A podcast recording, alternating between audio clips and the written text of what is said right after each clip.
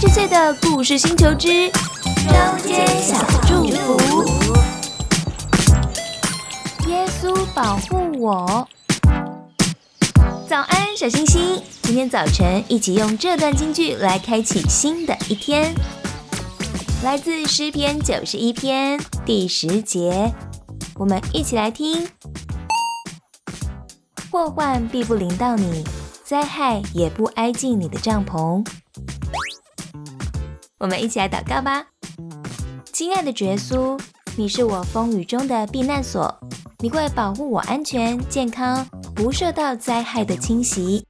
祷告奉主耶稣基督的圣名，我们一起说：阿门。